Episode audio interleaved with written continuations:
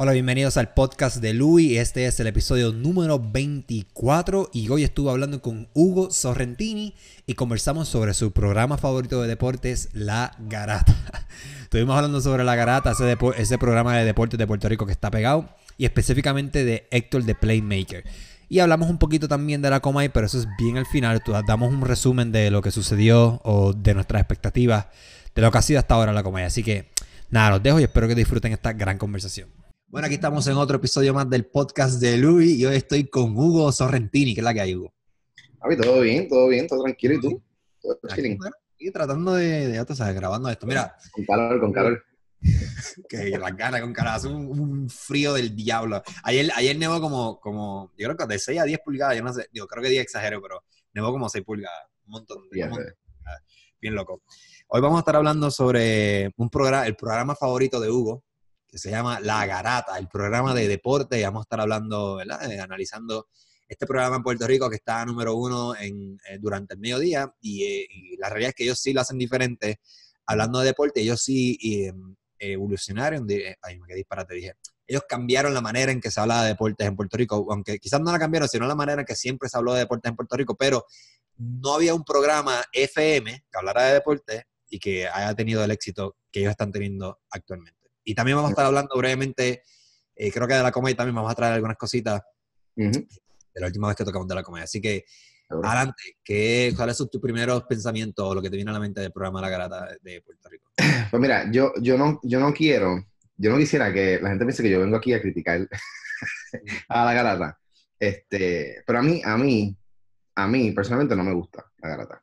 Este, realmente, para empezar, el, está súper cool este, que ellos hayan podido ¿verdad? Este, romper esa barrera y hacer un programa de deporte en, Radio FM o un programa de deportes punto. La verdad es que los programas de, deportes, tanto en televisión como en radio, en Puerto Rico han fracasado. O sea, yo me acuerdo desde que era chiquito, tantos programas de deporte que, que ha habido desde NBA Jam, no sé si te acuerdas de NBA Jam, ya por ahí para abajo, para acá, pues la verdad es que no, no han tenido mucho éxito los programas que son exclusivamente de deporte.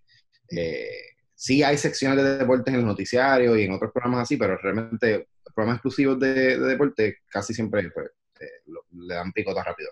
Eh, pues, que ellos estén vigentes y que estén líderes en su horario hablando de deporte, pues está súper cool. Pero el problema es que para mi gusto, yo soy fanático del deporte. Yo, a mí me encanta el béisbol, yo crecí este, jugando y viendo béisbol. A mí me encanta el fútbol americano. El baloncesto me gusta, la NBA. Tengo mis problemas con la NBA, pero whatever. Este, o sea, yo, yo, yo de todo, mano. Yo de todo. Este, menos golf. El golf me aburre. He trabajado con torneos de golf, pero me aburre. So, este, para empezar eso, soy, soy fanático del deporte, los felicito a ellos por tener el éxito que han, han, tenido y por perseverar, pero pienso que realmente el show de ellos es un par de fanáticos que se sientan, como nos sentamos mis panas y yo en la, en la barra a ver el juego y a comentar y a decir disparates, y así ellos también hacen. Eh, ellos dicen algunas cosas que son, ¿verdad? Este, fact-based, o sea, ellos tienen algunos datos que usan reales, pero por lo general están comentando y criticando y peleando y es una garata, literal, una garata. Quizá tendrá que ver algo con el aspecto cultural de nosotros, porque yo, yo bueno, antes de, seguir profundizando en esto, a mí me encanta el deporte también. Yo, aquí, el que escucha este podcast sabe que yo hablo de fitness, de comer bien. El deporte es algo positivo, es algo bueno. Yo cuando chiquito hice múltiples deportes y yo recomiendo que sus hijos hagan múltiples deportes, su familia, etcétera, etcétera. Eso es sumamente positivo. Ellos, hacen, ellos hacen cosas positivas, que eso vamos a estar hablando más adelante, pero a, mí también esa parte, cuando se ponen a pelear y a discutir y, y se ponen medio ridículos, es donde me pierden totalmente. Eh, pero yo, yo digo, ¿será algo cultural? Porque tú quizás, tú que trabajaste también en un programa de deporte afuera, tú me podrías decir si es así o no. es, cuando tú comparas este programa de Puerto Rico con el programa, los programas de Estados Unidos, ¿hay uno que sea igual que el de Puerto Rico? Porque si no es así, entonces es un aspecto cultural, porque la manera en que se hace el programa en Puerto Rico, la manera en que se forma esa garata, yo creo que es algo más, nuevamente, cultural o algo más que a nosotros nos gusta. La pelea, el dime directo, el yo sé más que tú, el tú eres un bruto, no, yo soy el que tengo la razón. Ese tipo de dinámica, eh, pienso yo que es más cultural de nosotros. Si cuando lo comparas con un programa de Estados Unidos, ¿cómo, cómo es la cuestión? Pues mira, eh, lo que pasa es que hay dos, ¿verdad? En, en Estados Unidos, eh, como aquí en Puerto Rico, pues pasa que hay, hay, hay, hay distintas culturas también mezcladas. Eh, en general, Puerto Rico, pues somos bastante homogéneos pero en, donde yo trabajé, eh, pues habían, habían dos, como dos ramas. Eh, estaba la rama anglosajona totalmente, o sea, que eran programas en inglés este, destinados a personas que eran, este, pues, este, gringos, americanos, este, estadounidenses. Y entonces estaba la otra, la otra rama, que era eh, contenido para latinoamericanos viviendo en Estados Unidos o este, en México. Eh, digo México porque la realidad es que el mercado más grande de latinos en Estados Unidos, y eso todo el mundo lo sabe, son los mexicanos, y la mayoría del contenido en español que se produce en Estados Unidos, de cualquier tipo de, de, de programa o de cadena, es orientado a los mexicanos. Entonces, el acento neutral es, el acento de ellos. ¿Cómo es? ¿Cómo es? El acento neutral es el acento de ellos, por eso. Sí, el acento neutral, el acento de Univisión, este, realmente exacto, sí es más mexicano que otra cosa y está hecho para ellos y se usan las palabras de ellos. De, hecho, un hincapié aquí, perdona que te interrumpa, hacer un hincapié. La gente no sabe que los, Puerto Rico hace años atrás era, lo, era, era el país que hacía todos los doblajes de las películas. Si nosotros no hubiéramos perdido ese guiso, el, el, lenguaje neutral fuera el acento puertorriqueño, no el acento mexicano. Pero anyway, continúa. Pero ellos son más que nosotros. Entonces, pues es así. Este, pero nada, eso. Eh, básicamente, donde yo trabajaba, pues tenían esos dos, esos dos ramos, ¿verdad? Totalmente en inglés para estadounidenses y en español, pues para los mexicanos. ¿Y qué pasa? En, en la rama eh, estadounidense, en, los deportes este de, de, Estados Unidos, pues realmente no se formaban garatas así, eh, o era muy raro. Este, solamente algunas personas lo hacían nada más como por ejemplo, eh, puedo pensar en, en, Stephen A. Smith este, de ESPN, ¿verdad? Que el tipo pues se pasa peleando y gritando y qué sé yo, y entonces como que obviamente todo esto responde a un formato de contrarians, o sea, de, que siempre tiene que haber dos puntos eh, contrarios, dos puntos que choquen, que se enfrenten porque crean discusión, la discusión crea este drama y, y entonces la gente pues claro que le gusta eso. Y yo creo que eso es lo mismo que hace la O sea, que sí hay algunos programas que lo hacen, pero lo que nunca hacen los programas de afuera, que sí hace la garata, es que ellos nunca le faltan el respeto ni se ponen así con dimes y diretes con los invitados. Sí, eso vamos a estar hablando. Eso es el, eh, lo que sucedió con Eddie Casiano. Con Eddie Casiano, correcto. Entonces, eh, ¿verdad? Para, para decir un poquito más de eso, en el lado mexicano, en el lado, ¿verdad? Para los latinos, eh, ahí sí todos los programas son garata. o no todos, vamos, vamos, no voy a decir todos, pero muchos. Por eso digo que es un aspecto cultural de nosotros los hispanos, que no, es la manera en que nosotros hacemos televisión, es la manera en que nosotros hacemos radio. Porque si tú te fijas, los que hemos vivido fuera de Puerto Rico saben que en, aquí en Estados Unidos no hay un, hay programas americanos, pero no son, por ejemplo, no hay un programa como el del Molusco americano en ninguna emisora. Yo no lo he encontrado. Ellos sí tienen, tienen, tienen DJs y locutores que sí reciben llamadas, y, pero no tienen un programa per se, un bloque de cinco horas de programación. Yo, por lo menos, yo, donde yo vivo, yo no lo he visto. Y donde viven en Alaska, no estaba así. Eran como DJ y locutores. Debe haberlo, yo estoy seguro que sí. Pero sí hay programas hispanos. O sea, que yo creo que es algo cultural. Aquí en Estados Unidos hay programas, como los tenemos en Puerto Rico, para la comunidad hispana, pero hecho por hispanos. Por eso digo que quizás es algo cultural. Y ahorita mencionaste algo que, eh, por lo menos Playmaker lo ha dicho en varias entrevistas, que él dice que precisamente eso es lo que es el programa, es sentarse a hablar de deporte como tú lo harías en una barbería, como lo harías, y es, es, literalmente lo que ellos hacen.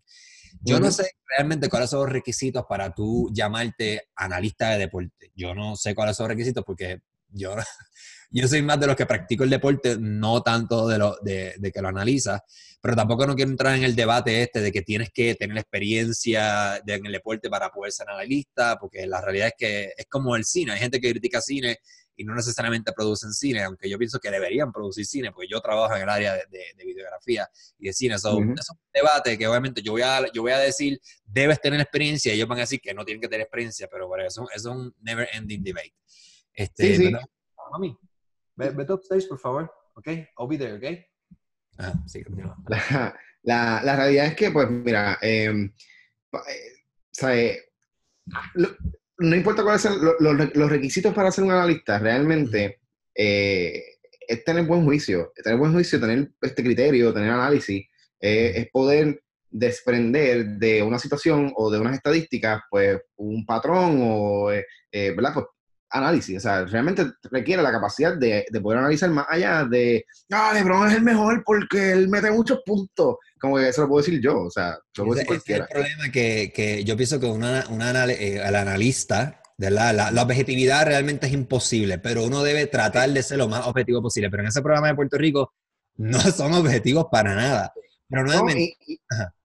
No, y, es verdad lo que tú dices, nadie va a ser objetivo nunca. Este, ningún medio, ningún periodista, ningún analista, ningún comentarista, nadie puede ser objetivo porque todo el mundo tiene sus creencias, su, ¿verdad? Su, sus cosas que cree, que, su propia visión, exacto. Entonces, eh, ¿qué pasa? Eh, una cosa es que tú, o sea, tú puedes tener tus opiniones y tú puedes ser fanático de, de un equipo o de un jugador y decirlo abiertamente y que tu público lo sepa, eh, pero lo que no puedes hacer o no deberías hacer es eh, parcializarte, que ese sea tu único, ¿verdad? Este, como que, ah, yo soy de LeBron, pues todo lo que voy a defender es lo que se parece a LeBron. Y muchas veces, este, en la garata lo hacen. El Playmaker, por ejemplo, es un tipo que se contradice mucho. Eh, no, y él, es puro LeBron y LeBron y todo. Sí, entonces él es bien LeBron, bien LeBron, pero entonces los argumentos que usa para defender a, LeBron son los mismos eh, argumentos que él usa para atacar a Kevin Durant. Entonces, como que no entiendo cómo que cómo tú defiendes a LeBron con unas cosas que usas entonces para criticar al otro cuando los dos han hecho exactamente lo mismo. Pero nada. Este, anyway, esos son puntos más específicos, ¿verdad? De, de, del deporte como tal. Pero, pero es eso, es eso. O sea, tú tienes que, cuando tú estás en un rol de analista o de comentarista deportivo, tú tienes que dejar de ser fanático. Y si vas a ser fanático, incluirlo de, un, de una forma que no afecte la discusión. O sea, tú puedes decir, o sea, tú puedes hacer un chiste de que, ah, no, mi equipo es mejor porque tal cosa hay, pero si es con el análisis.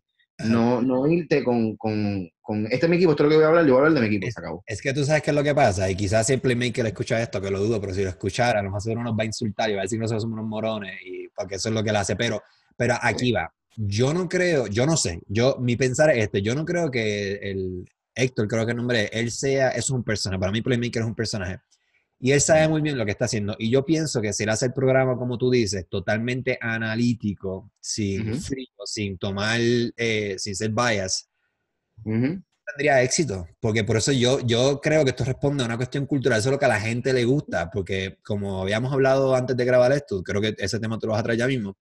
Este programa tiene muchas cosas similares a los programas de chismes en Puerto Rico, a lo que es Lo sé todo, Candela y lo que es no, la comedia no tanto, porque la comedia es ya, eh, mencionaste, la, la, comedia hablando y Héctor, pues Héctor es como el que rellena las cosas. Pero yo creo que este tipo de programa, que también es el programa que tenemos en Puerto Rico, ya sea el Rocky, también la radio, el Molusco, también ese tipo de, de, de programa donde todo el tiempo están asumiendo posturas opuestas y en muchas ocasiones yo creo que ellos, ellos a veces dicen, mira, eh, en este tema hoy me toca a mí estar en, en, acuerdo, a ti te toca estar en desacuerdo, mañana a mí me toca estar en desacuerdo. O sea, ellos lo montan porque ellos saben que esto es lo que a la gente le gusta, esto es lo que la gente consume. Entonces yo pienso que, este es mi pensar. Yo, yo quisiera pensar que ellos son inteligentes y dicen, ok, yo estoy, esto es un personaje que yo lo estoy haciendo porque es la manera en que esto funciona en Puerto Rico. Y, y, y entonces, si, y si es así, es triste, pues yo digo, mano, ¿quién quiere llamar a un programa de radio que te insulte? Un programa de radio donde te, enganchan en la cara, te faltan el respeto, que yo digo, mano, este tipo, los, él trata, tratan a los oyentes bien mal y ellos siguen llamando, porque a mí, si a mí tú me cuelgas o me dices una cosa así, yo, mira, ¿sabes qué? Váyase, váyase para el carajo y no digo más nada. Entonces yo digo, y a la gente le gusta, y, la, y le gusta porque el programa sigue teniendo éxito y la gente sigue escuchando el programa. Entonces, por eso yo digo que quizás es una cuestión cultural de que es la manera en que el programa tiene éxito, porque quizás si no se forma este revolú y esos dimes y diretes y, y, y no fuera así tan arraigado al, al, fanático en vez del analítico, quizás no tuviera éxito. No sé.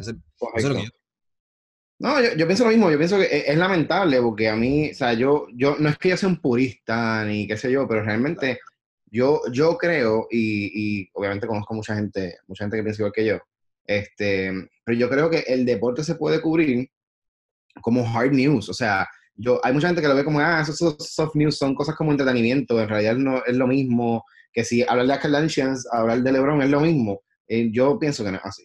Yo pienso que realmente el, deporte, el deporte es una industria billonaria, sea, alrededor del mundo. Este, o sea, esto, las decisiones que toman los equipos en cuanto al personal, a su, ahora mismo están hablando de, la, firma de, de Manny Machado de 300 millones con, con, los San Diego Padres, que es un equipo irrelevante, y acaban de firmar una superestrella por un montón de chavos. Eso es noticia, eso es negocio, esto tiene un montón de implicaciones para la ciudad, para el equipo, para la liga, por ahí para abajo, este, para él como jugador, para el resto de los jugadores que no han firmado. O sea, realmente, cuando tú ves más allá de tu equipo, por eso te digo que tú no puedes ser fanático y ser analista, porque, sea, no, no vas a poder dar eh, el mejor análisis posible. el deporte es, es una industria, es un negocio que tiene mucho, mucho, mucho, mucho. Oye, y que aporta muchísimo a la sociedad también. Este, realmente, como tú decías, para mí es súper importante también que los niños participen de, deporte desde chamaquito, porque yo hubiese querido hacer más deporte. Realmente yo hubiese querido hacer, yo jugué pelota, este, pero yo quizá debía haber jugado más, este, porque el deporte trae un montón de, de skills, un montón de habilidades, un montón de destrezas que, que en la vida, pues, este, otras personas que no practican deporte no las tienen. Tú aprendes, a, tú aprendes a desarrollarte a ti, tú aprendes a cuidarte, tú aprendes a practicar, tú tienes disciplina, aprendes a trabajar con los demás, tú sabes, aprendes a, a, a trabajar en colectivo, en equipo. Eh, y eso hay, quizás lo puedes de otra forma. Aspectos sociales hasta aspectos individuales, tu seguridad, tu confianza en ti mismo, el sentirte mejor, el, comunicarte con otra gente, o sea, eso es Claro, pero entonces este, tenemos personas como esta que en realidad, pues qué bueno que estén teniendo éxito y entiendo que el formato tiene que ser así como, como ellos lo tienen, como, pues, como una garata, como un revolú, como una pelea constante, porque primero, eso es lo que le enseñan a uno cuando uno coge clases de radio. Yo cogí clases de radio y desde el principio me dijeron, mira, este, ustedes están, por ejemplo, hicimos un programa una vez en, una clase de radio y, el profesor nos dijo eso, un, excelente profesor, de hecho, que si me está escuchando, este, Manny, tremendo tipo, de verdad, es bien buena gente. Eh, le debo mucho, pero anyway, este, la cosa es que él, nos decía, mira, es que están, están como muy de acuerdo en las cosas.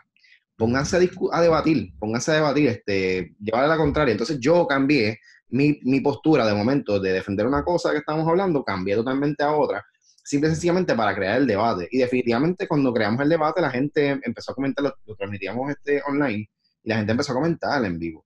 ¿Ves? O sea, que, que, definitivamente, y bueno, y tú lo sabes, este, nosotros cuando trabajamos también en, en algunos, en algunos proyectos en vivo y cosas así, cuando había debate, eh, también, eh, ¿verdad? Pues la gente se activaba. Pues nada, la cosa es que eh, definitivamente hay un factor cultural y definitivamente ese tipo de debate así hace que la gente este, se, se, agite y coja un lado, y entonces, pues tú estás en contra mía, pues yo voy a pelear contigo, y eso de que traten mal a la gente o a, los, o sea, a los que llaman y que le enganchen la cara, yo pienso que eso es bien también del boricua porque somos, somos belloneros y nos encanta molestarnos y, y los panas, de nuevo, los panas en la barra o en la casa viendo, viendo los juegos, se montan bellonas y se vacilan y se tripean, ah, no sí. nada, cállate la boca, tú eres fanático de tal cosa, todo equipo no sirve. O sea, y se tratan así y es parte de la dinámica. Bueno, pero no solamente con, no solamente con, la, con los que escuchan en el programa y llaman. Él, es así, por lo menos Playmaker es así con sus compañeros de trabajo, que a veces yo digo, ¿cómo esta gente aguanta esta mierda? De verdad. Yo digo, que pasa, es que quizás quizá soy yo. yo. Yo yo tengo problemas con la autoridad y a mí no me gusta que me, que obviamente que me, que hablen así, claro. Mm. Cuando uno tiene confianza y, y, uno habla con sus amistades, pues uno, uno tolera ciertas cosas, pero a veces en el programa él les dice bruto, les dice que ustedes no sirven, que la opinión de ustedes no, eh, la mierda que vale, la de ustedes no sirve. Nuevamente, yo no, yo quiero pensar que ellos se reúnen antes y dicen, mira, esta es los personajes que nosotros vamos a ver, esto no es personal, yo creo que eso es lo que debe pasar, porque Muy probablemente. Nadie, juicios toleraría ese tipo de, o sea, va a tolerar, va a tolerar eso, y mucho menos un programa en radio donde, donde están eh, o sea, tirándole a tu, auto, o sea, a tu persona, a tu imagen. Es como que, no sé, eso yo estoy seguro que quizás eso, fuera de cámara, fuera de programa de radio, quizás solo hablan y dicen, mira, este, esta es la dinámica del programa, este es el personaje, este es el rol que yo voy a asumir, estos son los roles que ustedes asumen, esto es nada personal. Es, es, probable, es probable. Lo que, yo, lo que yo critico es que sea todo el tiempo así. O sea, es que todo el tiempo así, de verdad yo me canso, o sea, a mí me gusta el deporte, pero yo no los escucho a ellos porque realmente me canso de escucharlos pelear. Yo quiero que me den otra cosa, ¿sabes? Y pues hay alternativas que no necesariamente están en radio, pero sí están en, en, ¿verdad? en otras partes en la web, este, como por ejemplo Tap Deporte. Tap Deporte, Tirar Blanco, es otro tipo de... Oye, y te voy a decir, yo estaba comparando los números de esa gente online y realmente Tirar Blanco nació, eh, me parece que un año después que Karata en, en, las redes. Llevan tiempo también, ya muchos años. Sí, los dos llevan mucho tiempo, la verdad que ellos llevan mucho tiempo, pero la Tab de Deportes tiene básicamente casi el triple de seguidores que tiene la Garata. Que eso a mí me sorprendió, porque es un estilo más, digo, tienen sus programas y eso donde, donde se ponen a debatir y eso, pero realmente no es para nada como la Garata. Eh, eso me da esperanza de que pues a la gente sí le gusta el deporte serio y le gusta entenderlo y le gusta verlo y más que ver a, a dos o tres zánganos. la, garata, como mencioné anteriormente, es, más, tiene ese aire bochinchoso de barrio, que es como, es, realmente la garata es como si fuera un programa de bochinche. Lo único positivo que tiene la garata, que a mí me gusta, que eso lo hablamos también, es lo que es ahora con, con los, torneos de colegio, que es algo sumamente positivo, y yo pienso que ellos deberían hacer más cosas de esas y menos conversaciones si fulano de tal, que si LeBron James es mejor que Kobe. Yo digo, eso, mira, esta es mi opinión, estas son, esas son conversaciones que yo sé que atraen público y generan conversación y generan, o sea, lados y lados, pero yo digo, yo digo, mano, tú te puedes analizar a Kobe Bryant a LeBron James, no le importa tu miserable opinión. Es más, sabes que ni siquiera sabes que tú existes. Y ellos van a seguir ganando millones y millones y millones de dólares mientras tú estás al mínimo federal y tú le compras sus tenis, le compras su ropa y whatever, que las cosas que ellos hacen. Y tú estás debatiendo claro. si a él le importara, él va a seguir. Y sí, sí, hay una realidad, los, los equipos, y eso sí es algo que, que pasó en Cleveland. Eh, LeBron se fue y la ciudad de Cleveland eh, eh, coge un cantazo económico bien grande. Eso sí, afecta. Pero ya el deporte también es más, yo creo que es más 80% entretenimiento, 20% deporte. Ya esto es una, es una cuestión más de, de cómo yo me puedo lucrar y cómo yo puedo entretener, cómo subir los números, el espectáculo, más que el deporte. Entonces, cuando ellos entran en esas conversaciones, empiezan a comparar, que si Michael Jordan, que si LeBron James, que si, yo digo, mano, ahí es donde me pierdo, yo digo, esto es una conversación tan absurda. Y ese es, ya te voy a explicar por qué, porque yo digo, ¿qué, qué eh, digo, esta es mi opinión, claro, que yo digo, ¿qué destrezas te añade a ti o te suma a ti como ser humano discutir LeBron James es mejor que Kevin Durant. Yo digo, ¿qué destreza eso dañar? Porque yo he dado ejemplo aquí múltiples veces. Hasta un videojuego, hasta cierto punto, que también puede ser malo si eres adicto, pero jugar videojuegos, si te, desarrolla una destreza, de esto ya, la gente tiene que estar cansada de escucharlo, destreza de, tu mente, agilidad mental, diferentes cosas que hasta tu mente se un trabajo. El ejército recluta gamers. Vete a los torneos de jugadores y el ejército tiene scouts y reclutan gamers. Quizás eso va a cambiar con el tiempo cuando llegue ya la inteligencia artificial full. Pero reclutan para pilotear drones. O sea, entonces yo digo, ¿qué destreza ganas tú discutiendo sobre deporte? Ahora, jugar deporte, ah, es diferente. Tú ganas múltiples destrezas. Pero yo estoy hablando de sentarte en una silla, a echar barriga, hablar si LeBron James es mejor. Eso no gana destreza. Ahora, lo que cuando ellos sí ganan destreza y ganan, y ganan respeto es cuando hablan de deporte entre el colegio. Eso para mí es algo importante, es algo que deberían hacer más seguido. sí, eh, eh, estoy de acuerdo, estoy de acuerdo. Yo creo que de, las mejores cosas, si no lo único bueno que le puedo sacar a la garata realmente, es que ellos han utilizado su plataforma, que es lo que debería hacer todo el mundo realmente. Ellos están aprovechando su plataforma para crear espacios eh, de beneficio para la sociedad. O sea, ellos, Playmaker tiene un torneo ahora que de momento se, se me escapa el nombre del, del torneo, pero él tiene un torneo eh, intercolegial eh, que lo van a hacer en, Ponce, si no me equivoco, o, lo hicieron recientemente en Ponce, eh, donde, oye, cualquier escuela pública o privada se podía, se podía este, matricular ahí, o sea, se podía apuntar con su equipo y participar y habían premios y todo. Entonces, aunque, y oye, aunque no haya premios, está brutal que los chamanquitos tengan espacios para competir y que se dé cobertura nacional, ¿tú me entiendes? O sea, eso está brutal. Hay un par de gente que está haciendo cosas similares, como hay una gente que se llama Buzzer Beater, que ellos tienen sus propios torneos, que ellos este, hacen streaming de algunos de los juegos de, de, las escuelas que juegan entre sí. Eh, ellos pues, le dan cobertura realmente al deporte local eh, y aquí hay mucho talento, aquí hay mucho talento y algo que, que también eh, es bien diferente en Puerto Rico a Estados Unidos, es que en Estados Unidos la comunidad se vive el deporte de su, de su escuela, de su universidad, los oye, el estadio más grande, esto, esto mucha gente no lo sabe, pero el estadio más grande eh, no lo tienen los Yankees, no lo tienen los Patriots, no lo tienen los Lakers, no lo tienen, ¿sabes? El estadio deportivo más grande en Estados Unidos lo tiene la Universidad de Michigan. Caben 100.000 personas allá adentro. Es el estadio más grande en todo Estados Unidos, ¿sabes? En Michigan. ¿Por qué? Porque el, deporte universitario, el deporte colegial eh, es lo más grande en Texas. Algo cultural. ¿Y dónde vamos? Y a me, lo que pasa es, a mí me gustaría que quizás eh, Estados Unidos tiene muchas cosas buenas, tiene muchas cosas malas, pero en esa área del deporte, la manera en que ellos cuidan a sus deportistas, la manera en que ellos, no el aspecto de, del negocio y del entretenimiento, pero por eso es que Estados Unidos tiene, cuando va a las Olimpiadas, recibe tantas medallas, porque el ser un atleta eh, es recompensado por el gobierno. Que es algo que en Puerto Rico no sucede, pero claro, Puerto Rico tiene múltiples problemas económicos que sí, tú necesitas ahora que, que, se preocupe por sus atletas es difícil. No, no, pero, pero claro, pero el deporte es una inversión también, y como te decía, por eso te decía ahorita que el deporte se puede tocar como hard news también porque realmente es una industria, y es una industria que en Puerto Rico yo no sé cómo todavía, pero nunca se, le ha, nunca se ha explotado. nunca se ha explotado. Aquí nosotros tenemos, mira, nosotros tenemos ya cinco jugadores, cinco jugadores que están en el Salón de la Fama de, de las Grandes Ligas. hemos tenido hasta golfistas, este, tú sabes, este, que se han destacado muchísimo, como Chichi Rodríguez. O sea, hemos tenido eh, baloncelistas que han jugado bien, chévere. Los, eh, en términos de baloncesto, realmente tenemos, tenemos problemas con la estatura y ese tipo de cosas, ¿verdad? Este, el NBA, pero oye, tenemos, tenemos mucho. Tenemos una, a Mónica Puig, este, tenemos a Adriana Díaz y a Brian Fanador. O sea, aquí hay mucho deporte. Este, o sea, hay fondistas también. Aquí hay que hacer un programa para invertir en el deporte como una industria que, desarrollar este deportista. Oye, los, equipos de, los equipos de grandes ligas tienen sede, varios de ellos, particularmente los Dodgers, tienen sede en República Dominicana. Ellos tienen unas escuelas allí que no son como las escuelas de deporte de aquí, son escuelas donde el, equipo suelta billetes. obviamente allá le conviene por, otras razones también de, de taxes. Pero, oye, sueltan billetes para desarrollar talento para llevárselo a las grandes ligas eso crea fidelidad de las comunidades, eso crea que las comunidades se, involucren y a la misma vez tienen eh, ¿verdad? ayudas eh, sociales.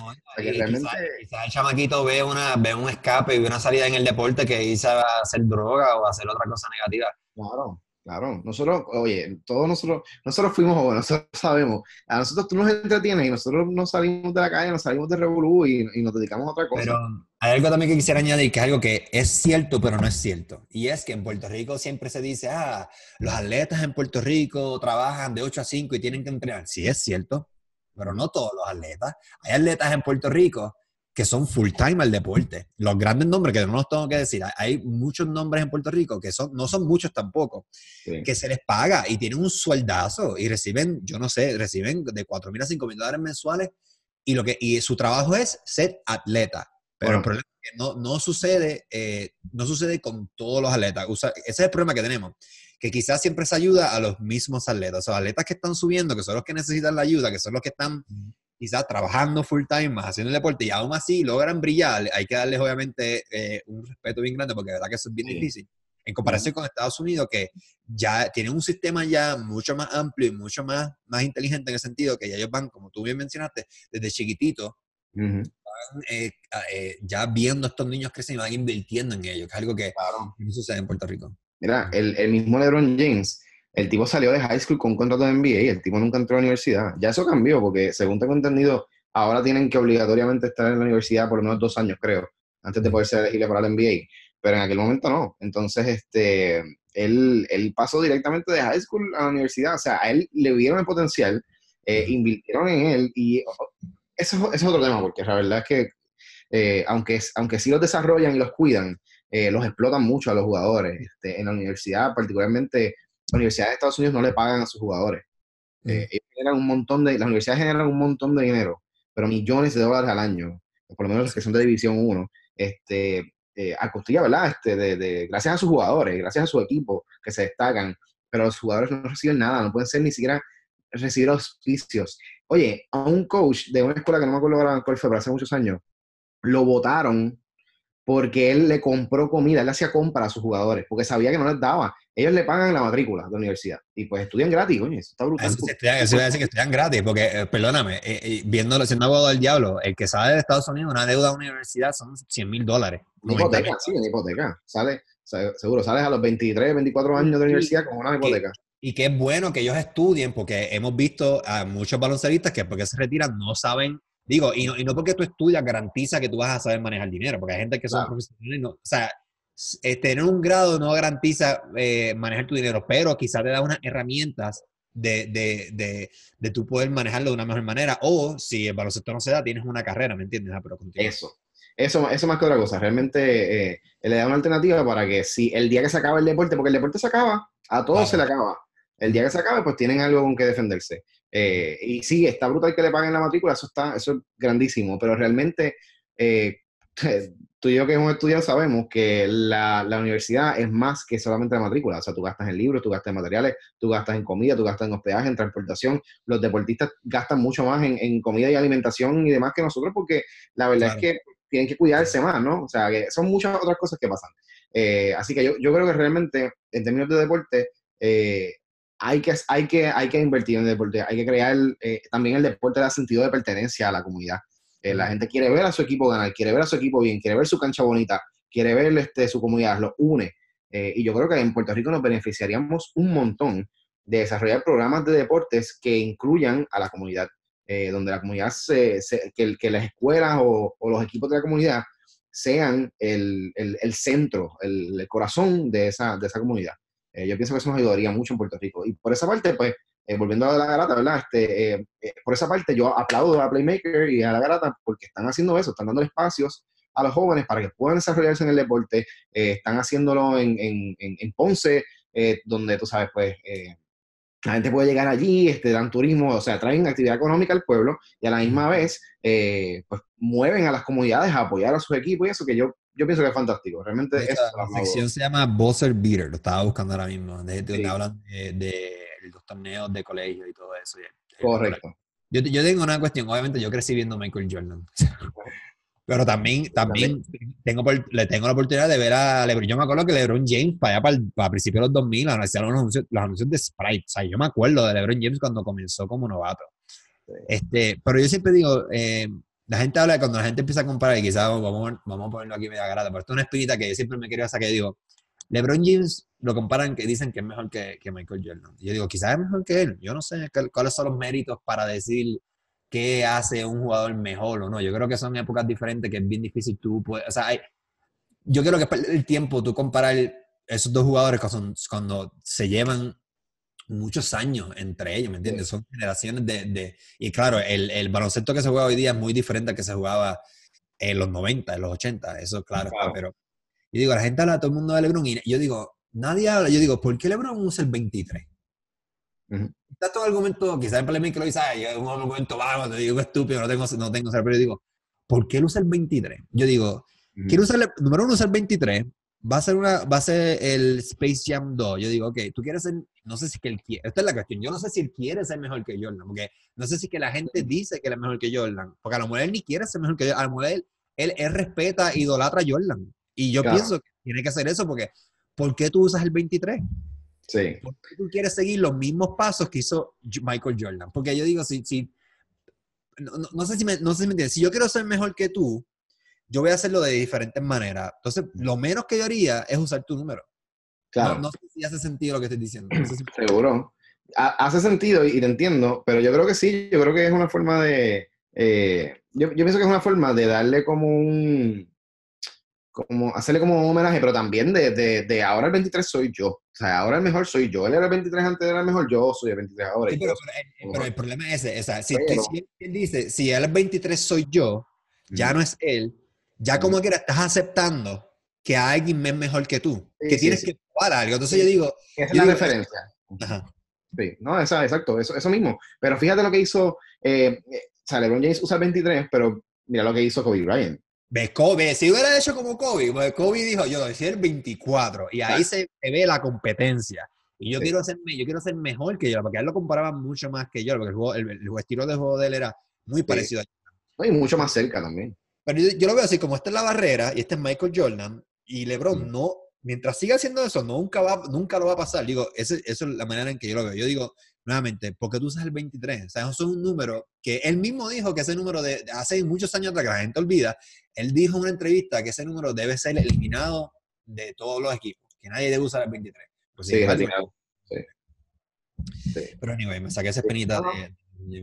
No, y, y, oye, y tienes razón cuando dice que es bien difícil determinar qué jugador es mejor, porque, o sea, podemos irnos para atrás y cada generación tiene su, su superestrella, que si tú la comparas con, con la estrella de, de, hoy en día, pues realmente eh, los estilos de juego son diferentes, las reglas han cambiado, eh, muchas cosas se han incorporado, hasta tecnologías nuevas, como las revisiones instantáneas y todo ese tipo de cosas. O sea que realmente es bien difícil comparar y, poder decir quién es mejor que, que, el otro. Ahora, definitivamente, mientras los jugadores de los 80 y los 90 eran jugadores que físicamente tenían que hacer mucho más, que tenían que aguantar mucho más golpes, que tenían que rendir mucho más, oye, nadie nunca va a poder superar para mí eh, el que Michael Jordan, enfermo, con una monga brutal, el tipo haya ido y haya matado la liga. Tú sabes, el tipo, el tipo era un animal. El tipo era animal y cogía palos, y, cogía palos. Oye, y hablaba mucha mierda también, porque, porque él y Reggie Miller le hablaban mucha mierda. Mucha, mucha mierda, pero eran buenos, eran buenos y la gente los quería y les gustaba. Y, óyeme, y no se pueden comparar. Esta, esta, es la cuestión, por eso traigo este tema, porque ahora volvemos a la garata, lo voy a, lo voy a mezclar con la garata, y es, hay que hablarle Playmaker porque él, es la cabeza de ese programa, y la realidad es que si ese programa sin él no es lo mismo, y no, yo creo que no tuviera el éxito que tiene.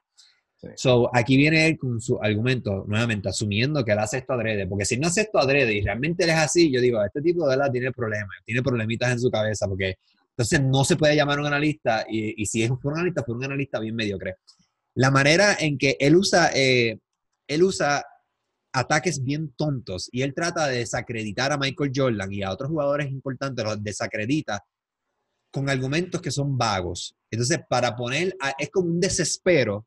Él parece que está como está enamorado locamente por este tipo. No, el mío es mejor y es, es, es una defensa tan irracional. Es totalmente irracional. Y digo, ahí es donde tú fracasas como analista, porque entonces nuevamente, eh, tú lo ves, entonces en las redes sociales, por eso digo, tengo el beneficio de la duda, no sé si hace esto adrede, o, es que yo voy a asumir que él es tan inteligente que él dice, espérate, esto es lo que a la gente, porque esto es lo que yo haría. Yo sé que esto es lo que a la gente le gusta y yo sé que esto es lo que mueve más. O sea, yo voy a poner comentarios ahí bien locos en Facebook para que la gente se mate. Y tú has leído los comentarios, yo vete a la página de Playmaker y la gente insulta, la gente le dice, tú eres un bruto, y yo digo, yo digo, quizás eso es lo que él quiere. Yo digo, ustedes están dando exactamente lo que él quiere, le están dando tráfico a su página, están cayendo en su juego. Nuevamente, pensando que, es, que él lo está haciendo esto, que es, realmente no es así. No, mira, este, esto, me acuerda, eh, y yo creo que esto pasa mucho más de lo que la gente piensa, eh, pero esto me acuerda eh, una escena en, en la película de, de, Howard Stern que se llama Private Parts, que by the way, esa película está genial, la historia de Howard Stern está violenta. Este, eh, Howard Stern es una personalidad de radio y televisión en Estados Unidos, eh, bastante famosa, particularmente en los 90 y los 2000. El tipo, en su película, hay una parte donde están analizando, eh, él trabajaba en una emisora de radio en Nueva York de NBC, y, cuando estaban, estaban buscando justificar votarlo a través de los ratings.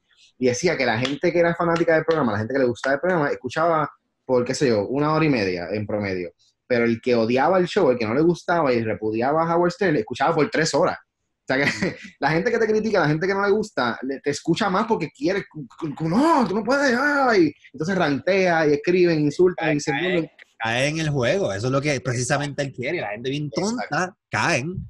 Claro, ahora, yo no sé si le voy a dar el mismo crédito que tú le estás dando de que el tipo es tan inteligente que está aprovechando. Yo no sé, yo quiero pensar que es Claro, o si es que accidentalmente haciendo lo que hace todo el mundo por ahí como fanático, que, por eso es que entra la parte que tú dices que es irracional, y es que el fanatismo es irracional en cualquier línea. Fanatismo religioso. Político, religioso, deportivo, todo. El, el fanatismo implica eh, irracional, o sea, implica falta de razón, falta de análisis, es este, ciego. Eh, y, y, así, así suena y se ve Playmaker. Por lo tanto, yo no puedo darle crédito que tú le estás dando o que tú quieres e imaginar que él, ¿verdad? Este, que, él, que él tiene de, de, de, poder entonces meterse en este personaje y, y, y, este, adrede a propósito, este, crear una, una garata eh, para sacar rating. Yo pienso que realmente él es así y él dijo, pues esto vende porque, o sea, probablemente él, él, él sí se da cuenta que eso vende porque si no, no estuviese haciendo el programa.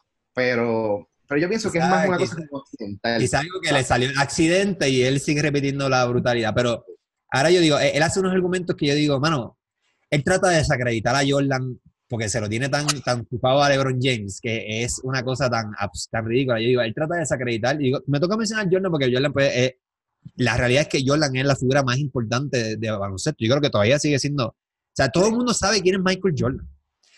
mira, mira esto, mira esto. Mira, mira si la, grandeza de él es tanta que Jordan fue 80-90, eh, final de los, o sea, 85 adelante, él empezó a jugar eh, creo que fue 87, no recuerdo bien la fecha, y me va a insultar, pero los 90. La grandeza de él fue tanto que él es famoso a nivel mundial, cuando no había redes sociales, ni Facebook, ni Instagram, ni Internet, no había, había Internet, pero no era lo, como lo tenemos hoy día.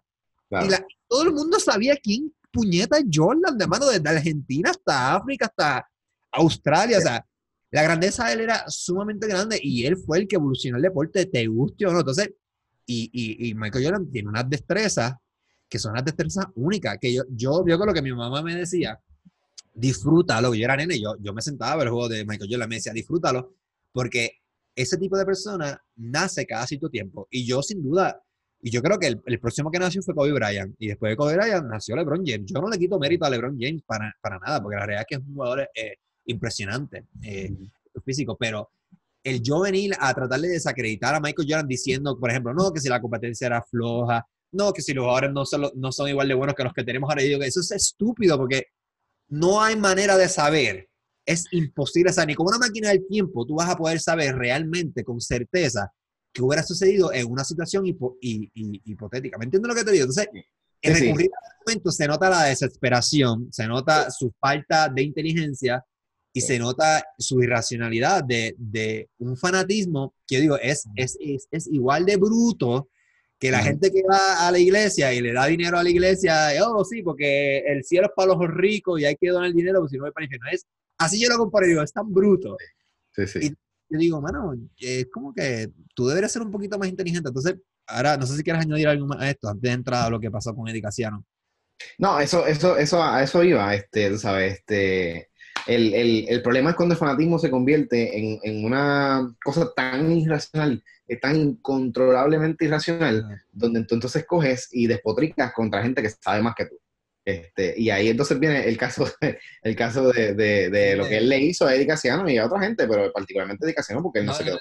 Y antes de entrar a Eddie un momentito, a mí me, a veces digo como, nuevamente, asumiendo que quizás todo y lo planifican antes, cómo él desacredita a su compañero de trabajo, como los trata como mierda, y dice, ah, lo que tú dices, aquí lo, el que tiene la verdad soy yo y ustedes están al garete y yo, el que, que y yo digo, eso es un pensamiento también peligroso. Y digo, loco, nadie, o sea, eso es una ridícula. Estás hablando, número que está bien, todo es algo tan importante porque es deporte, es vacilón, pero whatever. Y no quiero que piensen ahora que esto no son ataques personales con Playmaker. Yo no lo conozco.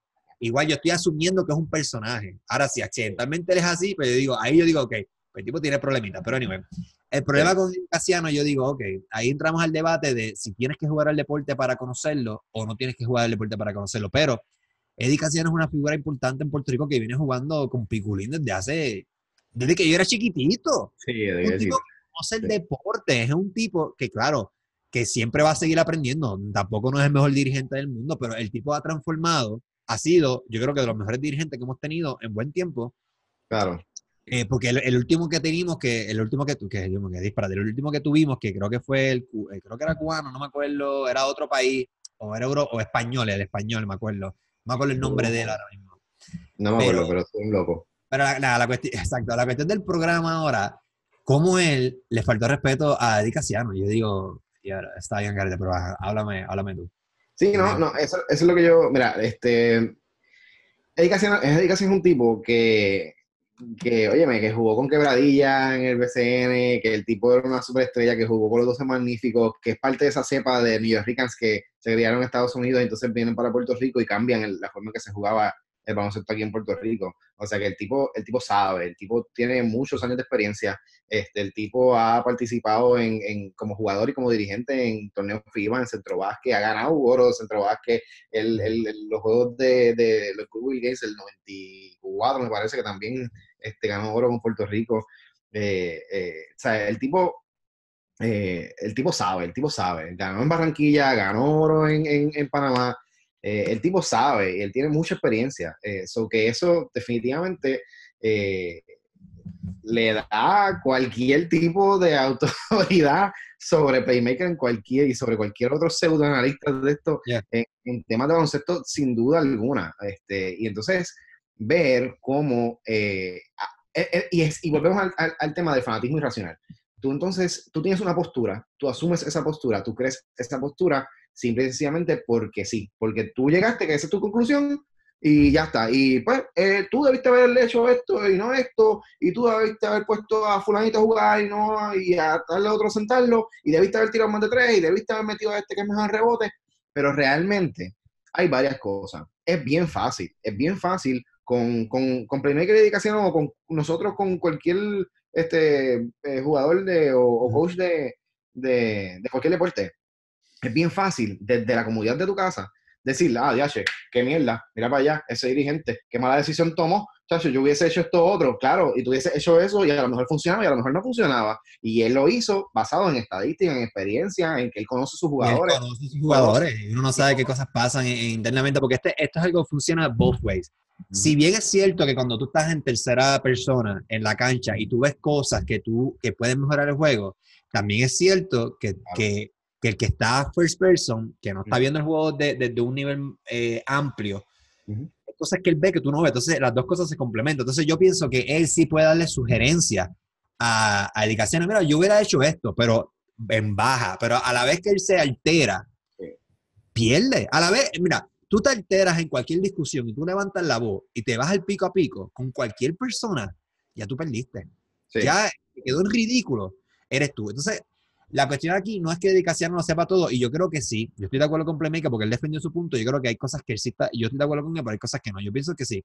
Que uno, uno debe exigirle a, a, a, a, los dirigentes, ¿verdad?, que representan a Puerto Rico porque uno quiere lo mejor para Puerto Rico. Y si uno, y si uno cree que él no está dando lo mejor, pues uno tiene el derecho de, de, preguntarle, cuestionarle, pero si el tipo te está diciendo, mira, yo estoy haciendo esto, el tipo, Edicaseado le dio respuestas que son válidas, le dijo, mira, los jugadores tienen ego, no es tan difícil, eh, no es fácil ver con ellos, desde, desde la cosa tan, de fue desde lo individual hasta lo amplio, de cómo se juega el juego, cómo es el estilo de Puerto Rico, las limitaciones que tenemos, habló de las cosas buenas que tenemos, las cosas malas, entonces, yo no, yo no recuerdo qué fue lo que pasó, que parece que Edicaseado le dijo que tú no sabes lo que estás hablando, no sé, entonces ahí es que porque, ah. porque él le dije, él, Edicación le dice exactamente lo mismo que estoy diciendo. Con data, es con data. Es, bien, claro, pero es bien fácil nosotros desde afuera, y como tú dices, nosotros tenemos otra perspectiva de, mira, el que está en la cancha arriba, en la grada, y el que está viendo por televisión tiene otra perspectiva del juego que el que está en el, en, en, en el court ahí en, las tablas, tú sabes, sentado al lado de los jugadores. Eh, es bien diferente la perspectiva. Entonces, a lo mejor tú estás viendo eh, como fanático, cómo este equipo se acomoda, cómo se mueve, cómo mueve la bola, y él está viendo otras cosas. Eh, yo que he tenido la oportunidad de estar cerca de, coaches mientras están pues, haciendo su trabajo, yo sé que ellos están mirando, por ejemplo, este, un coach se puede estar mirando, mira, este, este chamaco, eh, qué sé yo, este, está drivea con la mano derecha, pero cuando va a tirar se cambia de mano. O cuando está en esta posición, qué sé yo, en el ala, se mueve, gira y se coge para otro lado. O cuando tú se vaya para otro lado, pues tú haces esto otro para contraatacar eso. O sea, están pendientes a muchas cosas pequeñas que nosotros ni sabemos. Eso en el baloncesto y en el béisbol y en el fútbol americano y en todos los deportes pasa igual. En el voleibol, en el boxeo, todo pasa igual. Nosotros tenemos una perspectiva, el entrenador, el coach tiene una perspectiva y cada jugador está viendo lo que ellos están, este, ¿verdad? Por eso es que hay un coach. El coach está ahí para darle dirección a los jugadores, porque cada cual, oye, yo sé que LeBron James es un tipo bien difícil de, de, de coachar, precisamente por eso, porque el tipo es inteligente para el deporte y él tiene sus habilidades y él sabe lo que él puede hacer y lo que su equipo puede hacer. Y él como un coach dentro de la cancha, igual que muchos catchers en el béisbol son coaches o dirigentes dentro del terreno, pero el coach está ahí para darle perspectiva, más, más en el en NBA o en baloncesto que en otro deporte. El, el coach es un, en, en, en baloncesto es un coach de moral, es un coach de, ver las cosas pequeñas que los demás no ven y entonces poner a tomar las decisiones para, para que sea mejor para el equipo, para hacer tu equipo mejor en el momento.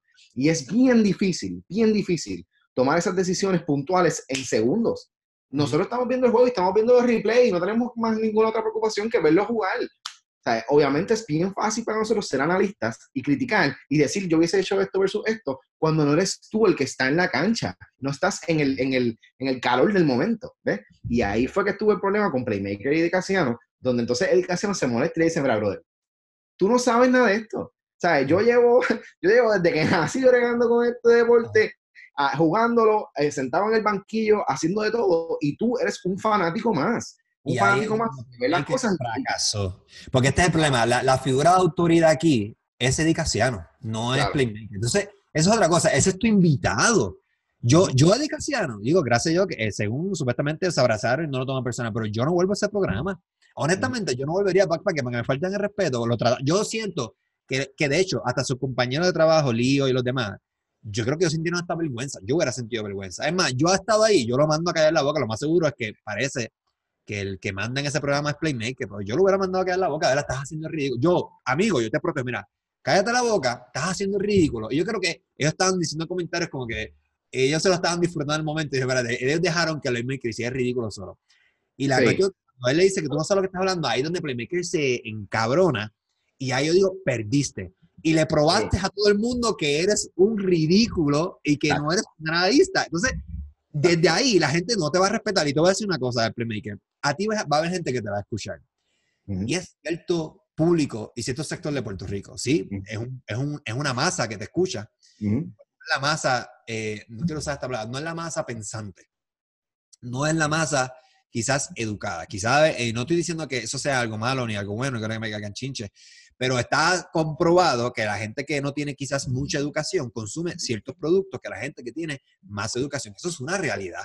Y nuevamente, no es que la educación te hace mejor, ni te hace mejor que no, eh, todos hagamos lo mismo, todos nos vamos a morir. No es que te hace mejor que otra persona, pero te da, si vamos a la perspectiva, de una perspectiva diferente. Y una persona educada que, que, que, tiene educación, que ha viajado y que tiene, que tiene perspectiva y tiene experiencia, sabe, sabe, la ya, ya tienes tomangado la manera en que tú lo haces. Tú puedes cogerle bobo a la gente que lo único que escucha, que vive, un insularismo peor que el que uno vive, que lo único que escuchan en la garata y son así. Entonces, a esa gente se vive esa película, pero la gente que, que realmente eh, tiene, es inteligente no te va a escuchar. Esa, esa público tú no vas a llegar. No, e, e, es, así, es así. Y, y, y, yo me voy a ir un poquito más allá. O sea, yo, yo soy de los que piensa, igual que lo, y aquí es donde, donde voy a incluir la parte esta de, de, cómo la garata se parece a los programas de chisme. Ahí va. O sea, la, la garata y los programas de chisme cogen esta información y hacen todo un espectáculo alrededor de eso, este, forman peleas, tienen puntos en contra, se tiran y esto y lo otro, eh, se faltan el respeto entre ellos, le faltan el respeto a otros, crean este, discordia y whatever, todo para generar tráfico. Pero al final, al fin de cuentas, los artistas y los deportistas no necesitan estos programas ni necesitan a la prensa. En Puerto Rico, no. En Puerto Rico, no. Y ahí está otra diferencia que hay versus, versus el resto del mundo, eh, ¿verdad? Y, y en Puerto Rico. En Puerto Rico, la gente que quiere seguir a un deportista o una persona de la, de la lo que fuera, va y lo sigue directamente de sus redes sociales. Realmente, en Puerto Rico, no hace falta. La, la, prensa, entre comillas, porque realmente yo no, yo no, yo personalmente no catalogo a los programas de chisme ni a esta gente pseudoanalista de, deporte como periodistas. Ellos son comentaristas este, o entretenedores. Eh, y, no es lo mismo que, un periodista jamás en la vida. Yo creo que ellos también son entretenimiento más que informar sobre deporte. Sí, sí, es, entretenimiento, definitivamente. Pero entonces, este, este tipo de personas lo que hace es eso, lo que hace es eh, tirarle entonces a, esta gente y al final del día, si, oye, como en estos días, de hecho ayer te envié algo de Osuna, que por eso es que lo traigo. Eh, Osuna le están tirando, le han dicho de todo, la Comay este, arrancó tirando, digo, le pasó la mano primero, después entonces le tiró y toda la cosa. Este, los programas de chisme, las noticias, todo el mundo tirando a Osuna por la muerte de, de Fred, diciendo que este lo otro, que lo mató, que es, un, un asesino, que tiene almas, que no sé qué, que cuántas. pero no hay evidencia de nada de eso todavía. Y si la hay, no la sabemos. Exacto. Y entonces a él le cayó arriba la prensa en estos días, este, todo el mundo metiendo el micrófono para que él hablara, para que él hablara. Él dice, mira, realmente a mí no me importa lo que ustedes digan. Ustedes me han dicho asesino, me han dicho que tengo armas, me han dicho dónde están y toda la cosa. Y no hay ningún tipo de evidencia. Así que yo no tengo nada que hablar con ustedes. Permiso que me voy. Y se salió. Y sabes que yo le aplaudo eso a Osuna. Yo se lo aplaudo y lo felicito. Y ojalá eso pase más. Y eso debió haber pasado también con Edicaciano miren, ustedes no saben lo que están hablando, ustedes están aquí hablando como fanáticos al garete, yo me voy de aquí y se acabó y no vuelvo. Y yo haría lo mismo que tú estás diciendo. Yo, si yo fuese dedicación, yo no volvía para allá tampoco. Y si yo fuese Osuna, tampoco hablaría más con la prensa, porque él no necesita la prensa. La prensa, o sea, y de nuevo, cuando digo prensa, digo estos programas. Eh, los programas de chisme necesitan a los artistas. Los programas como La Garata necesitan a los jugadores. Ellos no. Exacto. Pero tú dices prensa y yo, ¿qué prensa? En Puerto Rico no hay prensa. En Puerto Rico, en Puerto Rico, mira, por eso digo, y yo creo que esto podemos ir cerrando el tema de la garata. En Puerto Rico, y voy a, tratar de explicar esto porque yo tengo un criquero en mi cabeza. Voy a tratar de explicar esto lo mejor posible, de cómo mi, mi, cerebro lo procesa. Yo no quiero, o sea, no quiero que la gente se enoje conmigo y diga, pero sí, esto yo lo he discutido en otros programas, en otros episodios, y hay una realidad. Al, al público hispano nos gusta el chisme, nos gusta la telenovela, tú te das cuenta cuando estás en Estados Unidos, la programación para los hispanos es esa. Ahora, los americanos se entretienen con deporte. o sea, son culturas diferentes y la, la, clase que controla los medios sabe lo que nos gusta y lo que no, porque es lo que nosotros consumimos, claro. En Puerto Rico, la manera en que se lleva haciendo televisión es la misma manera que se lleva haciendo por años. Eh, no ha cambiado nada. La radio también. Los programas de chisme siempre han sido algo cultural en Puerto Rico. Entonces, la única manera en que, en que esas cosas en Puerto Rico pueden tener éxito es que sean así como, como ese tipo de pelea bochinchosa.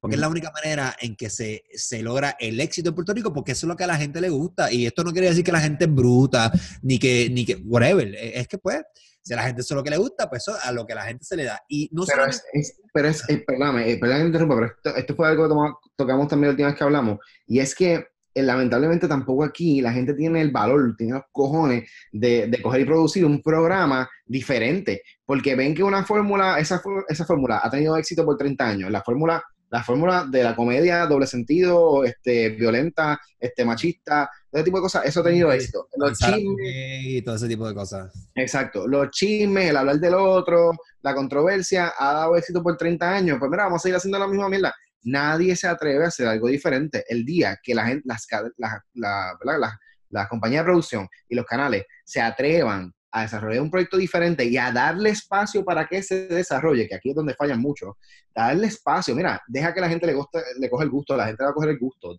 sigue dándoselo, sigue dándoselo, que la gente va a coger el gusto. Cuando se atrevan a hacer eso, aquí la cosa cambia. Mientras nadie se atreva a hacer eso, vamos a seguir repitiendo el mismo refrito año y año y año. Eh, otra cosa, eh, eh, eso es lo que, lo que iba a terminar. Esto no solamente se extiende a programas de bochinche en televisión y radio. También se extiende a los analistas en Puerto Rico. Mira, gente, escuchen los analistas de Puerto Rico, desde Fonseca, todo, todos, todos. Hay unos que son analistas porque les pagan por hablar a favor de cierto partido. Lo que, pero bueno, el punto es, lo que quiero llegar es que la manera en que ellos hablan su análisis es bochinchoso. Tú te das cuenta, es como, es como el bochinche y el marasmo de Puerto Rico y nuestro, nuestro, nuestro mundo chiquitito así, porque Puerto Rico es chiquitito y el insularismo bien cabrón y Puerto Rico Puerto Rico y estamos toda la semana hablando que si, toda la semana que la, pues, la lancha esa de que toda la semana estamos hablando, ah, ya eso pasó de moda, vamos a hablar ahora de este tipo. Y, tanto, y todos los programas hablan lo mismo, desde la mañana, desde el mediodía hasta la tarde, todo. FM, AM, televisión importante. Entonces, mira, aquí radica el eh, Cowrie, no sé cómo pronunciar esto. Sí, sí. Eh, que se llama Ethan, yo lo sigo a él, eh, que de hecho este es uno de los que peleó con Molusco, porque Molusco, roba, sí. robas contenido, deja de robar contenido, que de hecho tus números están bajitos y, están bien bajos y por eso está haciendo un montón de cambios para tratar de subir esos números. Pero anyway, él puso un meme que dice, que sale los Power Rangers, que dice, hombre vestido de mujer, el gordo sin camisa, chiste en doble sentido, el caco loco, la cuponera, y forman comedia boricua. Comedia boricua, sí. Tiene ahí, y, no, no, quiero que piensen ahora que, que una entrevista que escuché los otros días, que eh, el tipo estaba diciendo que, que, Puerto Rico... Mi primo me recomendó que escuchara la entrevista, y eso la escuché. Y es un comediante que está, parece que molesto con Puerto Rico y dice, ah, a los puertorriqueños lo que les gusta es la mierda. Yo, ven, mano, a los puertorriqueños les gusta la mierda como también les gusta a los americanos y a todo el mundo. O sea, hay de todo. Hay público para todo. Claro, hay ciertas cosas que a la masa les llama más la atención porque son cosas del, eh, que son cosas cotidianas, también tienen cosas como el, el, morbo que a la gente le gusta, o, la gente usa la cuestión de la nostalgia. Pero anyway, whatever. Pero sí, lo que sí es real es que la televisión en Puerto Rico no ha cambiado así de igual. Y, y yo quiero que ustedes hagan este análisis, escuchen radio un día completo, diferentes programas, una semana, y todos hablan de lo mismo, es lo mismo, se repite y se repite y se repite. Y de una cosa bien cabrona. Pero anyway, ya creo que ya cerramos lo de la garata. Creo que ibas a hacer algo más de, para ir combinando también de la Comay. Sí. sí, no, realmente, mira, este, pues, eh, mi, mi, decepción con la Comay continúa. Este, me da mucha pena admitirlo, pero realmente, pues, eh, yo estaba bien pompeado. Yo era de los que usaba el hashtag hace falta la Comay por años. Y yo te yo, ¿qué vas a este? Meterle un puño. Sí, no, muchachos. Yo, yo quería que regresara porque eh, en sus buenos tiempos, mm. en, sus buenos tiempos de comida, porque realmente lo que hacía era destruir mucha gente, qué sé yo. Este, pero realmente yo sí veía que tenía algún tipo de rol, social, particularmente en el área pues, de destapar eh, corrupción, de destapar eh, bochinche en muchos casos criminales también que donde se metía y pues eh, o, jodía el caso o lo resolvía, pero, ¿sabes? pero de alguna forma tenía algún impacto, ¿verdad? En, en, en, la sociedad, este, en el crimen, en las cosas. Yo pienso que o, o se escondían más o definitivamente eh, eh, pues destapaban muchas cosas que estaban pasando que ahora mismo pues no, no, no, no hay nadie que lo haga, porque ninguno de estos otros programas de chisme de panel este, pues realmente están haciendo nada en, en ese sentido lo que hacen es pues chisme, criticar, hablar de seguridad y la misma mierda. Yo pensaba que ya venía a cambiar el juego de nuevo, eh, pero la verdad es que pues me ha decepcionado mucho. Eh, no, no, yo no, sé. a las 6 de la tarde repitiendo lo que ya escuchamos con Rocky, con el Molusco, en AM, FM, ya lo escuchamos en WhatsApp, lo escuchamos en, el Circo La Mega, ya, ya es como que es refrito de lo Entonces, yo estaba hablando los otros días, mi primo me decía, ah, tienes que hablar tienes que hablar temas así porque es lo que a la gente le gusta y no necesariamente porque, porque es un tema que yo disfruto hablar y él tiene razón. Yo sé que si yo hablara de esto todos los días, de hecho, los podcasts que de la que yo he hablado de la comedia son los que más hits tienen y la realidad es que funciona. Y él me dice, mira, hazlo porque igual tú le vas a dar una perspectiva diferente, pero yo digo, mano, de verdad la gente quiere escuchar, no escuchando de por la mañana, pero mira, aparentemente sí, eso es lo que le gusta a la gente. Sí, pero, pero es, eso, es eso, es la perspectiva, porque por ejemplo, en, en los programas de las noticias de deporte, particularmente en esta etapa de, en esta época del año, donde lo único que hay básicamente es NBA, eh, porque no hay, el béisbol todavía no empezó la temporada, eh, empezaron ahora los, entrenamientos primaverales, pero realmente eso no significa nada. Eh, no, lo, único que hay es NBA y baloncesto colegial. Entonces las noticias que hay son muy pocas noticias así realmente relevantes. Entonces están todo el día, canales como, como ESPN, Fox Sports, lo que fuera, están con la misma noticia todo el día, todo el día, todo el día, todo el día, 24 horas, básicamente con lo mismo. Eh, pero cada programa, cada sección, cada analista, cada ah, ¿verdad? Este, enfoque es diferente. Entonces tú podrías, eh, nosotros siendo la Combine, podríamos entonces coger ese mismo tema que ya está gasta, gaseado, que está gastado, que han estado dándole todo el día. Que lo, lo discutido 30 veces. Claro, este, pues, pues, tú puedes darle otro giro. Si tuvieses creatividad, si tuvieses eh, otro tipo de cosas pero realmente en términos creativos la Comay nunca ha sido muy creativa ni muy original en nada. Eh, y ahora mismo, pues ella, la Comay y Héctor Travieso, pues tienen la dinámica de siempre. Eh, la Comay dice lo que sea, Héctor, ah, sí, sí, chévere, qué bueno, qué bueno, estoy de acuerdo contigo, estoy de acuerdo, sí, sí, sí, jajaja, chiste, chiste, chiste. Es que yo creo que, ellos apostaron a la nostalgia, ellos dijeron, es porque esto es algo nostálgico, más que la gente que quería la comedia, y esto lo habíamos hablado también, era más bien por la nostalgia. Pero yo creo, a mí lo que no me gusta es la lactadera que tienen entre ellos, creo que te lo mencioné también, porque obviamente el producto pertenece a SBS y tienen una lactadera que se ve, que yo creo que ni Cobo, dice, esto es una mierda, pero me estoy obligado, parece que parte del contrato es lactarse uno con otro, entonces habla del Molusco, habla de Rocky de aquí, eh, habla, habla de todo lo que sucede en SBS y asumo que no hablará, no hablará mal de ellos. eso a mí como que, y a mí es verdad, Silvia Hernández no me gusta para nada, manera en que entrevista. Ella se siente que ella ni quiere, yo siento que ella no quiere ni estar ahí. Ella hace las preguntas, hace unas preguntas tan incómodas que yo digo, ella ni quiere estar ahí. No sé si es que ella disfruta realmente hacer esto, pero ella es bien desagradable. Yo, yo, yo si fuera artista, yo veo que ella viene por ahí, yo de verdad, tú, la manera, es que la manera en que ella habla también, a mí me da, uy, me da, me da cosas. A mí ella me, me transmite un sentimiento como de inseguridad, como que, que yo estoy haciendo, yo no sé lo que estoy haciendo, pregunta, pa, y te hace una pregunta ella, esa es la manera en que ella funciona, ¿no? Eh, por eso digo que ella es rara y ella habla como que medio raro. Entonces, no sé, nuevamente proyecta, te da la sensación que es inseguridad o, que hace de, de, de, estar haciendo eso, como que, yo, tú me perdonas, yo, yo, coño, eh, eso de lo de Janet Parra, como que, loca, tú fuiste mi marina de boda y entonces la tipa le hace unas preguntas que está, eh, está tirando tiros a loco. Oye, tú, tú estás más flaquita, tú estás en depresión. Eso es una pregunta que a mí me daría vergüenza hacerla. Yo. Pero hay gente que claro. quizás su trabajo, pero yo, decir, estás más flaquita, estás en depresión, estás dejando de comer, es como que lo que carajo te pasa. Es como que...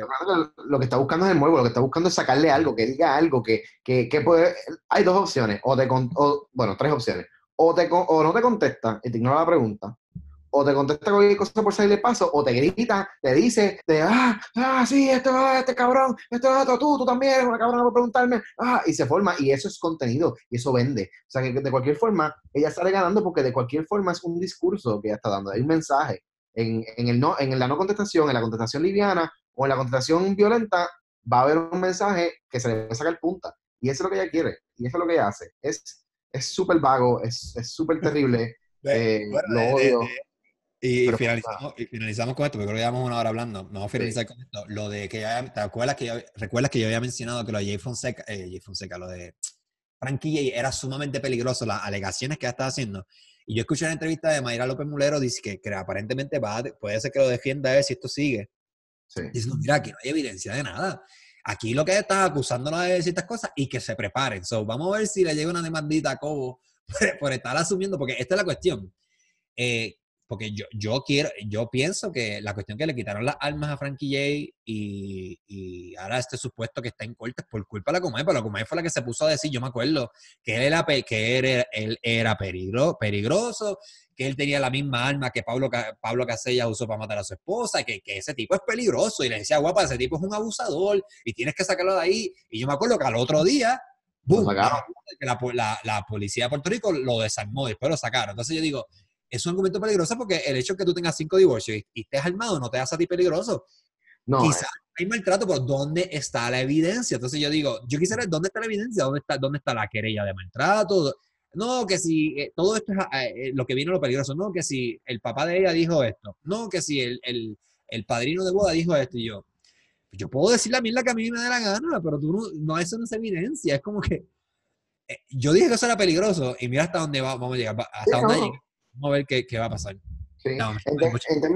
en, términos de demanda, este, él puede demandarla como él si quiere, pero realmente no va a ganar esa demanda nunca porque es una figura pública, él se ha expuesto, este, eso realmente no, no, la no tiene ningún tipo de problema ahí legal. Pero, pero sí, es terrible que, que, esa sea la forma que se hable de la gente y que especialmente ellos dos que en algún momento colaboraron juntos, pues, eh, pues, pues se ve, ¿verdad? Ese, esa esa eh, malicia intencional este, de destruirlo eh, y barrer el piso con él. Pero nada, igual eh, me da mucha pena con, me da mucha pena con la situación, en realidad. Nadie se merece eh, eh, estar en el spotlight así. no sé lo que pasó, no sé, dicen, mucha gente dice, hay muchos rumores de que sí, en efecto, él era maltratante, pero no nos consta. Ahora, Osuna está claro, y vuelvo y lo traigo. Osuna, como el que le dijo lo de la ley 54. Osuna está bien claro. Osuna está claro. Mira, es que yo, haría lo mismo si fuera yo los insulto. esa gente no se gana el respeto de nadie. Yo tengo, yo tengo que decir esto de verdad. Mira, yo aplaudo a Osuna porque Osuna, es un duro. Y oye, y te voy a decir más. Eliezer Ramos, yo lo conozco personalmente, tuve la oportunidad de trabajar con él este, un tiempo. Él es un vacilón, es tremendo tipo fuera de cámara, en cámara es muy profesional y su voz, su entonación y, la forma que se conduce como periodista está espectacular. Yo lo respeto mucho en cuanto a eso. En lo personal de él, sus asuntos, que si de 54, que si maltratante, eh, si, si, en efecto, y si en efecto lo hizo, y pues sí tiene una ley 54 nombre de él. Está en el pues periódico, la Comay tiró la evidencia. So, No, y le costó su trabajo también, este, este estuvo suspendido un, un tiempo este, y demás. Pero, pero es, esa parte da repudio, definitivamente da repudio. Eh, y todo, toda persona que sea violenta, mujer o hombre, eh, repudio cualquier acto de violencia, punto. Eh, pero y, es buena gente, el tipo es buena gente, pero Osuna tiene razón. A Osuna lo están increpando y el tipo le dice, ese Ramos le hace una pregunta a, a Osuna y le dice, ven acá, es verdad que había gente del FBI ahí, qué sé yo qué, y él, y Osuna, Osuna le contesta, Mira, mano, yo no sé, yo no sé si había gente o, no sé qué, pero tú cuídate que tú tienes una I-54.